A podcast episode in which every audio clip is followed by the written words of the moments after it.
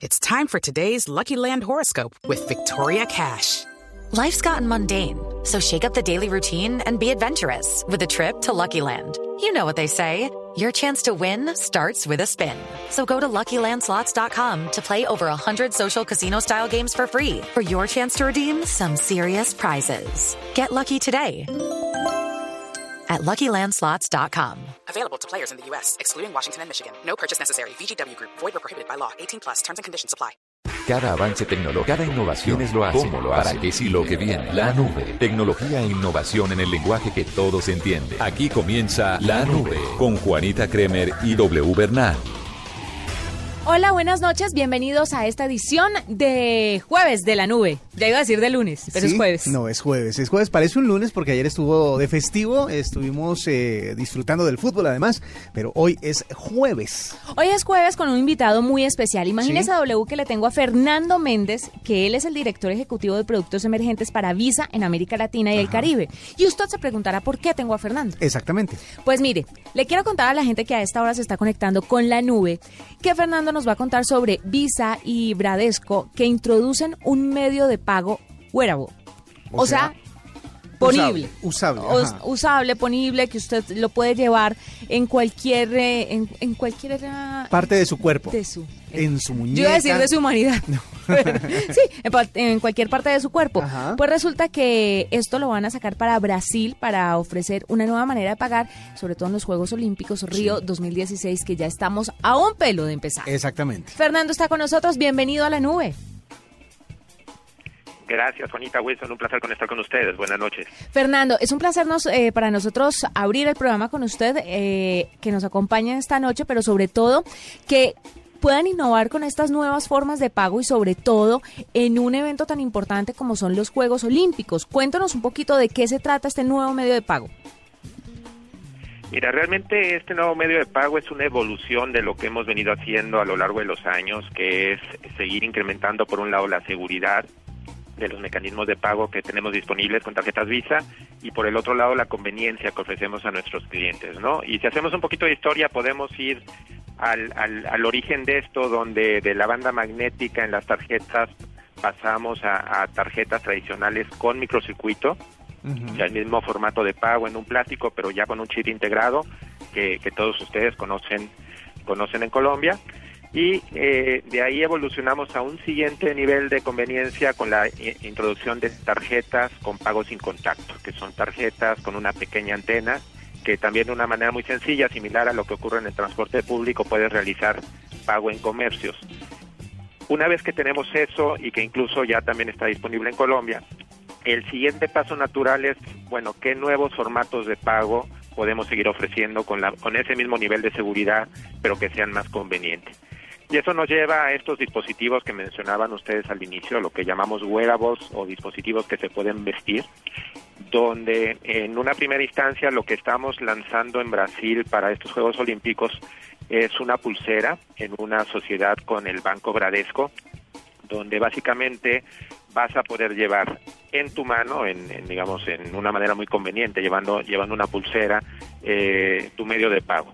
Y en cualquier comercio que tenga la capacidad de pagos por proximidad, lo que llamamos la tecnología NFC, que es una tecnología que precisamente nos permite simplemente acercar una tarjeta, acercar un teléfono, o en este caso este dispositivo que se puede vestir, y realizar un pago como si estuvieras utilizando tu tarjeta normal.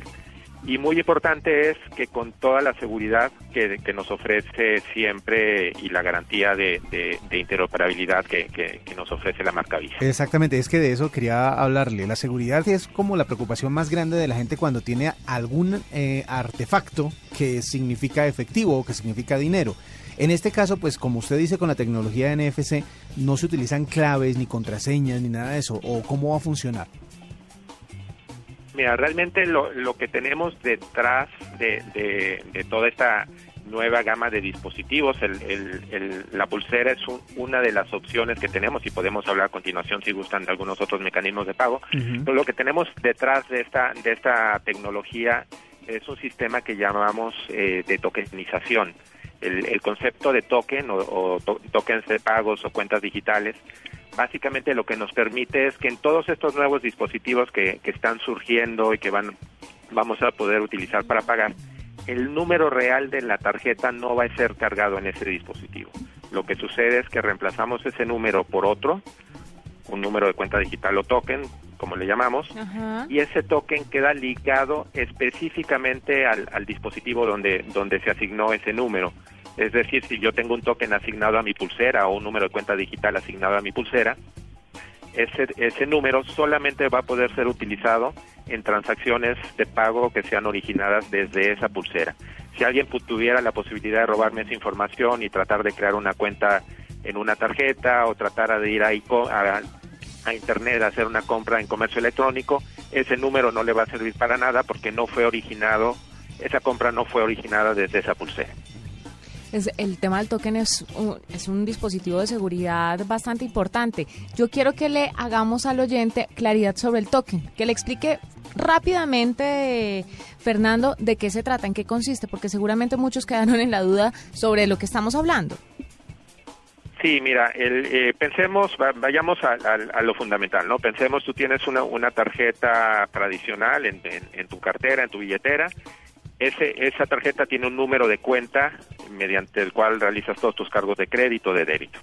En el momento que llevamos eh, esta evolución a nuevos dispositivos, como puede ser el teléfono móvil, como puede ser eh, un wearable como el, o, o, dispositivo que se puede vestir, como esta pulsera que estamos hablando en el caso Brasil, o otros ejemplos como relojes que también tienen capacidad NFC o anillos inclusive que estamos también lanzando en Brasil. Eh, todos estos nuevos dispositivos el, el número de cuenta que van a tener no es tu número de cuenta real, no es el número de cuenta que está en el plástico de tu tarjeta.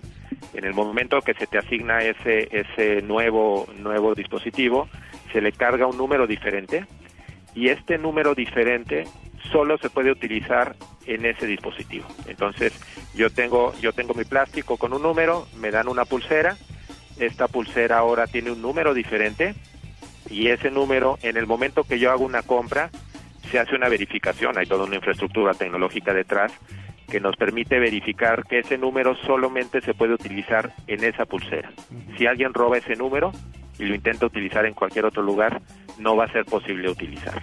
Entonces, al final del día, mañana o en el futuro, lo que va a suceder es que vamos a tener un número de cuenta real y múltiples números de cuenta digital o múltiples tokens sí. les podemos llamar de cualquiera de las dos maneras, asociados a, a, a esa cuenta real. Entonces yo puedo tener eh, un token en mi pulsera, un token para mi teléfono, un token para, para un anillo quizá, este, un token quizá para, para algún dispositivo de lo que llamamos Internet de las Cosas, que es la siguiente ola de, de, de evolución que vemos en el, en el tema de pagos, uh -huh. donde dispositivos en casa, tipo este, electrodomésticos, electrónicos, etcétera, donde también tienes opción de hacer pago, todos esos van a tener números asignados, pero solo ligados a ese a ese aparato. Entonces eso nos da una seguridad muy grande porque sabemos que si alguien tuviera la posibilidad de robarnos esa información, no le va a servir de nada si lo intenta utilizar en otra parte. Claro, Fernando, se entiende que para los Juegos Olímpicos, que obviamente mueve una cantidad de gente eh, muy grande, pero que además de esto se mueven por muchas partes y necesitan esta herramienta, pues se haya desarrollado esta tecnología. Pero ¿qué es lo que falta para que todos los bancos introduzcan este medio de pago? Que todos los almacenes eh, se conviertan sus datáfonos, por ejemplo. ¿Qué es la tecnología? ¿De qué manera debe cambiar la tecnología para que todos los bancos le ofrezcan esto a sus clientes?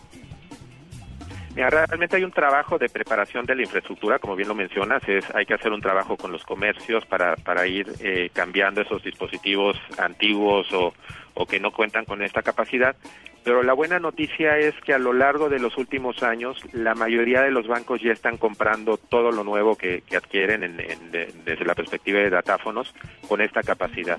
Entonces no necesariamente significa que todos lo estén activando al mismo tiempo, pero ya la parte difícil que es tener ese ese dispositivo con esa capacidad poco a poco se ha ido se ha ido extendiendo. Por darte un ejemplo, en el caso de Brasil para las Olimpiadas, eh, solamente dentro de las instalaciones donde van a ser los Juegos Olímpicos vamos a tener cuatro, más de 4.000 terminales con esta capacidad.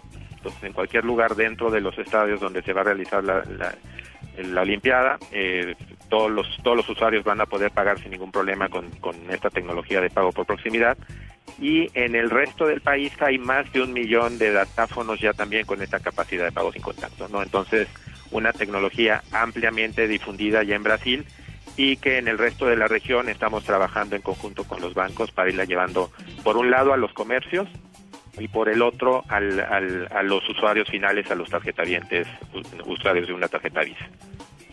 Siempre que aparece este tipo de tecnologías nuevas para el manejo del dinero, eh, me surge la pregunta, ¿llegaremos al punto de no necesitar el efectivo? Eh, bueno, al, al, final del día yo creo que, que una tendencia clara es cada vez más y más ir digitalizando los, los medios de pago y esto eh, principalmente por la eficiencia que traen y la conveniencia que traen. O sea, en el momento que yo puedo pagar con una tarjeta o con uno de estos nuevos dispositivos y si acaso tuviera yo un problema, se me extravía esa tarjeta, me la roban, etcétera, siempre tienes la posibilidad de, de, reportar el robo, el extravío y recuperar tu dinero. A diferencia de, del, efectivo, donde si lo extravías o te lo roban, pues prácticamente ya no ya no hay recurso recurso a seguir. Entonces muy muy importante si vemos una tendencia, yo te diría que es un un camino largo. Hoy día todavía los pagos electrónicos representan un, un porcentaje pequeño del total de, de, del volumen de ventas que, que se realiza en los diferentes países, pero sí cada vez más y más vamos a ir viendo cómo se da esta transición y nos vamos a ir alejando poco a poco del dinero en efectivo. Es Fernando Méndez, el director ejecutivo de productos emergentes para Visa en América Latina y el Caribe, que nos habla sobre eh, la alianza que hicieron con Bradesco para introducir el medio de pago wearable en Brasil. Todo esto también por los Juegos Olímpicos de Río 2016. Gracias por estar con nosotros, por contarnos un poco sobre esta tecnología y sobre cómo va cambiando el mundo, sobre todo en este tema de la banca y los medios de pago. Al contrario, Juanita Wilson, un placer haber estado con ustedes. Muchas gracias.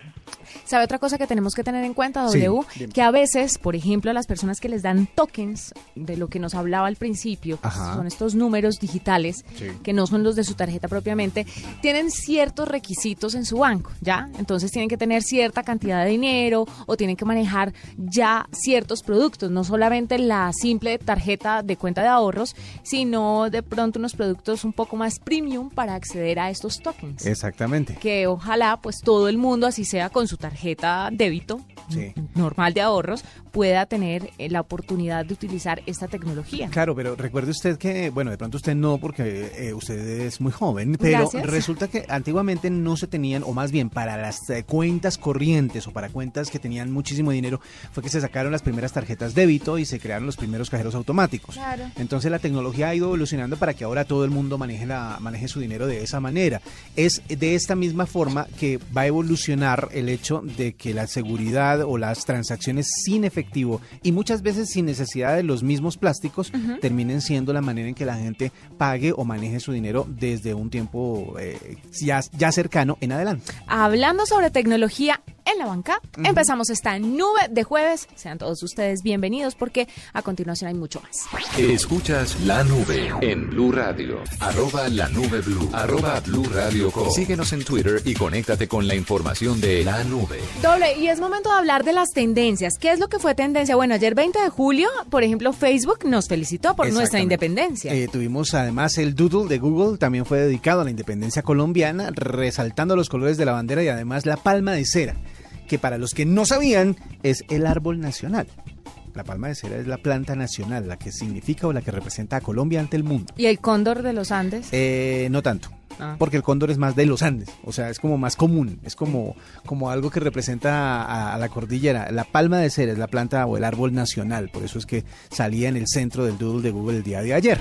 Y también, pues, todo lo que significaba las felicitaciones a nuestro país por un día más de independencia, 206 años ya desde aquel famoso 20 de julio de 1810, y por eso fue tendencia todo el día. Y hoy ha sido tendencia la polémica que se ha desatado con Vivian Morales, la senadora Vivian Morales, y eh, la la nueva eh, convocatoria, o más bien, cómo representa a más de dos millones de firmas que están buscando que se introduzca un artículo eh, en una próxima reforma, en un referendo que podría dejar a las parejas únicamente conformadas por hombre y mujer como las susceptibles de poder acceder a la adopción de niños en Colombia.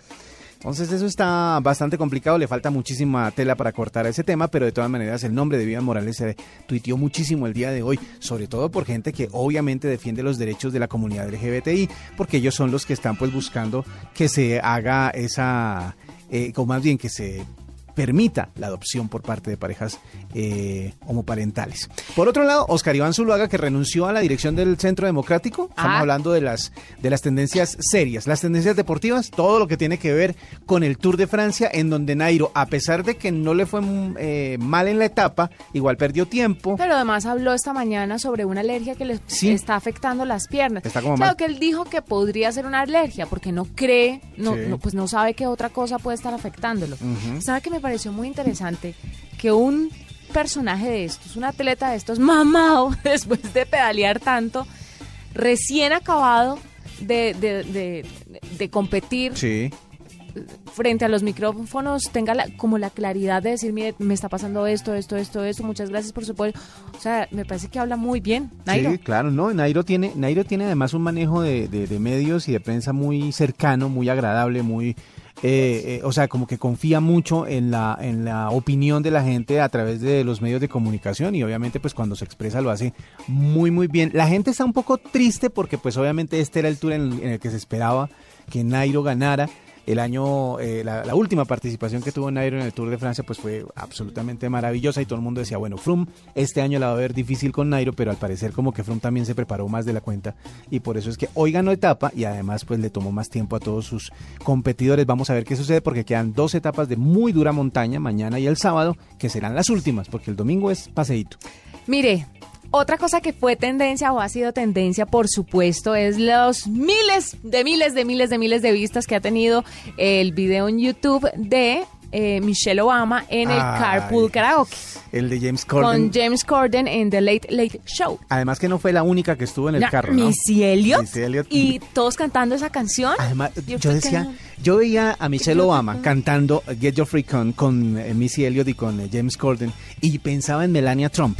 Y yo decía, Yo también. vamos a tener una primera dama de Estados Unidos como No, tan no, cool. No, no, no, no vamos. No, vamos a tener una primera dama de Estados Unidos. No, pe- pero no te metas en vamos. Eh, yo tengo visa, y entonces sí puedo. Ah. Eh, tan cool como Michelle Obama, o sea, es que en serio la gente que vio eso es impresionante la manera en que en que esta mujer se baja de ese de ese pedestal pues de primera dama y se pone como cercana a la gente, se ríe con la gente, comparte gustos y también como preocupaciones con la gente. Es una cosa que es bien difícil de igualar. Sí, yo realmente creo que es complicado tener toda la credibilidad para hablar de ciertos temas Sí. muy serios, pero además tener la flexibilidad de entrar a un carro y cantar con una rapera como Missy Elliott, con James Corden y listo, y la gente fascinada. Impresionante. Y le aseguro que toda la gente, sus pares, la respetarán y les parecerá divertidísimo, mientras que una esposa de Donald Trump tal vez la cosa pueda complicársele un poquito más. Vea que de hecho la audiencia de ese programa, del programa de el Late Show de James Corden, de Late Late Show, porque Sí. es el tarde tarde, porque los normales, los que vimos de Jimmy Fallon y, y de Son Stephen temprano. Colbert son a las once y media de la noche en Estados Unidos, este es a las doce y media de la noche. Sí. De todas maneras los ratings como que le favorecieron muchísimo porque mucha gente quería ver a la primera dama de Estados Unidos cantando y, al lado de este señor. Una verdad Muy, muy chévere fue esa tendencia y sí, mucha gente la sigue viendo. búsquelo en YouTube y lo vamos a compartir. Esta es la nube de Blue Radio. Arroba la nube Blue. Arroba Blue Radio Co. Síguenos en Twitter y conéctate con la información de la nube. Doble. Señora. Usted, usted recién se acaba de mudar, ¿no? A su nuevo Sí, apartamento. Hace unos meses estoy en ¿Conoce otro lugar. varios vecinos ya? Eh, no, ¿sabe? ¿No conoce a no nadie? conozco a nadie. En caso de que roben su casa, ¿usted sabe a quién puede llamar? No, al portero. Lo veo mal. Lo veo mal de no conozco. relaciones Pero usted sabe que, vea, no, no es por nada, pero yo viví nueve años en un edificio y conocí únicamente a las vecinas de la puerta de al lado, eh, y eso porque hacía muchas fiestas y me invitaron a una. Y eh, en el otro apartamento donde viví seis años, conocí al vecino, y eso porque tenía un perro que quería que lo paseara yo, no sé por qué. Pues mire, para que usted no tenga ese tipo de problemas, sobre todo de contacto con las demás personas Sí. y para que tenga la seguridad de que su casa va a tener el respaldo de alguien cuando usted no esté, pues le cuento que eh, House puede ser la solución. Es una aplicación que funciona como un sistema de seguridad vecinal y si usted se siente inseguro, pues un botón de pánico en la aplicación es la solución. Pues. Para que nos cuente un poquito sobre el tema, Robinson Caicedo, que es el gerente de House para Colombia, está con nosotros. Robinson, bienvenido a la nube. Hola, muy buenas noches, ¿cómo están? Muy bien, muy contentos de tenerlo, sobre todo por este sistema de ayuda entre vecinos. ¿Cómo funciona? Bueno, vale, mira, House, eh, digamos, lo constituimos es como una red eh, eh, vecinal, como la red social de vecinos para, para cuidarse y para protegerse. Eh, nos dimos cuenta con todos estos temas de la percepción de seguridad, de la gente se siente insegura, en Latinoamérica más del 70% de la gente se siente insegura por muchas cosas, pero entre esas, por ejemplo, aquí en Bogotá, eh, porque de pronto es muy difícil que la institucionalidad, la policía llegue muy rápido a ayudarnos, entonces se sienten inseguros. Entonces vimos que la fortaleza era, como ustedes dicen, eh, reunirse con los vecinos, hablar con los vecinos para esto. Bueno, pero ¿cómo funciona la aplicación? Yo la descargo, la tengo ya en mi celular eh, y ¿qué hace? ¿Y cómo, cómo la configuro para que me sienta más eh, protegido? Vale, muy sencillo. Tienes dos cosas, dos, dos temas de oportunidad. Y es el primero, cuando tú entras, descargas, vas a tener ahora una red de vecinos de tu barrio ya configurada y preestablecida. Eso va a comenzar a funcionar ya, porque, porque vimos que era necesario que, era que, que- que nos identificáramos en el barrio. Eh, ya teniendo con el barrio te puedes comunicar con ellos, puedes tener algunas alianzas con tus vecinos, pero efectivamente para el botón de pánico tienes que tener una red configurada de tus vecinos. Entonces tú configuras una red, es decir, vecinos del edificio X eh, se reúnen para la seguridad, entonces armas tu, tu red de vecinos. Sí. Y tus vecinos se pueden ir vinculando a esa red. ¿Cómo funciona? Funciona de cuatro maneras. Cuando tienes una emergencia en tu casa o en la casa de un vecino o ves que hay algo sospechoso, puede estar ocurriendo algo, tiene, puedes oprimir el botón de pánico. El botón de pánico lo que va a hacer es que a tus vecinos más cercanos, de una distancia máxima de dos kilómetros, se le va a activar una alarma. Una alarma que suena tal cual como una alarma, no tienes de modo de cambiarle a otro timbre, sino que sea como una alarma. Te suena la alarma y ellos van a ver en el teléfono de ellos tu ubicación y quién es el que está teniendo la emergencia en ese momento. Ellos de una te pueden eh, dar, enviar mensajes, se pueden comunicar contigo para ver qué es lo que está sucediendo o tú les puedes comentar qué es lo que está sucediendo. Eso es lo primero que hace House y comienzan pues, mira, tuvimos un caso en Chile, porque nosotros pues, estamos en Chile y en México y en Venezuela y en Brasil también, eh, que una persona tuvo, no una emergencia de seguridad, tuvo una emergencia de salud. Activó su botón de pánico, una señora ya de edad, eh, se sentía muy mal y cuando activó su botón de pánico a los dos minutos bajó un médico que ella no conocía que vivía en su edificio y bajó y la atendió. No era nada grave, gracias a Dios, pero la atendió muy rápido un médico que vivía al lado de ella y ella no lo conocía. Entonces esa es una primera opción. La segunda opción que tienes es que tienes un muro dentro de la aplicación y en el muro tú puedes colocar lo que tú quieras que sea del barrio. Es decir, yo puedo colocar, se me perdió mi mascota, estaba ubicado en tal sitio y poner una foto de tu mascota. Eso comienza a crear una red entre tus vecinos, se van a integrar un poco más y comienzan a ayudarse a buscar la mascota. O puedes colocar otro tipo de anuncios. Otra cosa que puedes hacer es que tienes un módulo de encuestas estilo plebiscito, ya que está tan de moda el plebiscito, es El estilo término. plebiscito. Ajá. bueno, perdón, el término. Sí. Eh, eh, puedes lanzar preguntas estilo plebiscito. Eh, vamos a hacer la reunión del edificio, ¿la hacemos en el salón comunal o lo hacemos en el parque central? Y la gente te responde sí o no. Si lo dicen que en el salón comunal, entonces sí o no y te sale la- de una vez el resultado. Entonces puedes hacer encuestas eh, y se sienten seguros en el edificio. Entonces también te sale sí o no. Y el, tercer módulo que tiene, que tiene la aplicación para que, digamos, tejido social eh, es que digamos tiene un, un módulo de chat pero que es diferente de todas las otras aplicaciones de chat que tenemos en nuestros teléfonos y es que tú puedes segmentar los chats tú puedes colocar vamos a armar un chat de seguridad vamos a armar un chat eh, de deporte vamos a armar un chat eh, de lo que quieras de cine Sí. comenzarse a comunicar cosas entre los vecinos, pero tú no tienes que leerte todas las conversaciones de todos los vecinos, ni los chistes malos, ni las fotos de todos los vecinos, sino que tú segmentas lo que tú quieres eh, leer y con los que quieres compartir y segmentas tu chat. Entonces, si tú ves lo que hace House en realidad es en torno a la seguridad, crear tejido social. Lo que le hace Es falta a usted, W, Es verdad. hacer tejido social. ¿Es gratuita y en qué plataformas la podemos encontrar, Robinson? Totalmente gratuita, la consigues en iOS, la consigues en Android, la consigues en las dos aplicaciones, eh, es totalmente gratis.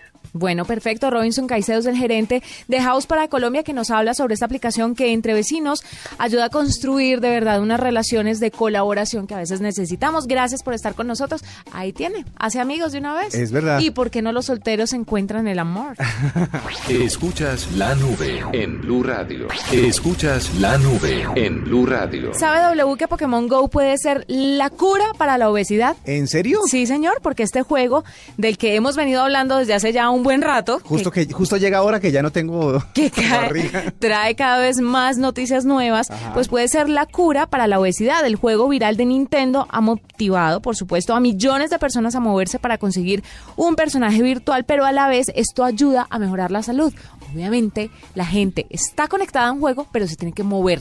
Obviamente, trae sus consecuencias porque la gente está tan metida dentro de su dispositivo móvil que no ve lo que pasa en su entorno. Entonces hay que tener mucho cuidado con eso. No es que esté en desacuerdo, tampoco es que me parezca tan chévere estar totalmente conectado a un dispositivo cuando uno va caminando por la calle, pero en pro de la salud y, y, eh, la prevención de la obesidad me parece una magnífica idea. Por primera vez hay algo, hay un videojuego que hace que la gente se mueva. Sí. Que, cosa que es importante porque muchísimas veces la, la tecnología hace que la gente se vuelva más sedentaria, esté más quieta durante muchísimo tiempo y esos han sido muchísimos problemas que se han detectado en cuanto a la salud. Qué bueno que uno haga que la gente eh, como que salga de su silla y empiece a perseguir, así sea animalitos virtuales, pero de todas maneras es, es y una lo buena idea. más importante, abarca este juego, o sea, tiene un target de entre 4 años y 44 años. Son las personas que salen a capturar sus Pokémones. Se ha visto a muchos papás salir con sus niños chiquitos a hacer el recorrido. Entonces, el grueso de la gente está moviéndose gracias a Pokémon Go. Oiga, y hablando de Pokémon, hay eh, ya confirmación de una película de Pokémon sobre Pikachu en su modalidad detective. Claramente van a explotarlo. Obviamente todo lo que tiene que ver alrededor de esta saga de Pokémon, pues hoy se va a volver una fuente de ingreso gigantesca, tanto que se está se está mm, presupuestando que más o menos unos 3 mil millones de dólares podría ganar eh, la marca Apple con la versión de eh, este juego para los dispositivos móviles de la marca de la manzanita. Así que pues prepárense por porque va a haber muchísimo más acerca de Pokémon y muchísimas ganancias para todos los que eh, se involucren con el tema. Y le cuento una curiosidad aparte de la tecnología. Usted sabe que las elecciones de Estados Unidos han llenado los, los titulares en muchos lugares después de la nominación de Donald Trump como uno de los candidatos para estas eh, que se iban a llevar a cabo en noviembre. Pues bien, resulta que un artista callejero le dio a Trump lo que quería, ¿Qué? un muro. Ah, Usted sabía que él quiere que sea un muro muy alto, que el que haga que se aísle a los eh, inmigrantes de Estados Unidos. Exactamente. Pues le pusieron un muro a su estrella en el Paseo de la Fama de Estados Unidos.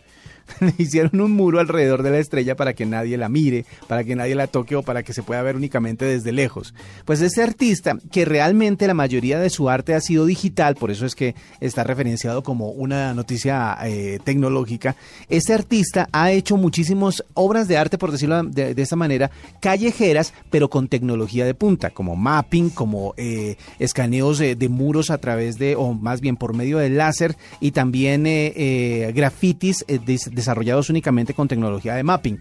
Pues él dijo, vamos a hacerle el muro a Donald Trump, y le creó su muro en el, en el Paseo de la Fama, para que vea. Muy interesante. Con esto nos despedimos. Los volvemos a sorprender mañana con más tecnología y también toda la innovación que usted necesita saber en el lenguaje que todos entienden aquí en la nube a las nueve y media de la noche. Hasta mañana. Hasta aquí la nube. Los avances en tecnología e innovación de las próximas horas estarán en nuestra próxima emisión. La nube. Tecnología e innovación en el lenguaje que todos entienden. La nube por Blue Radio y bluradio.com. La nueva alternativa.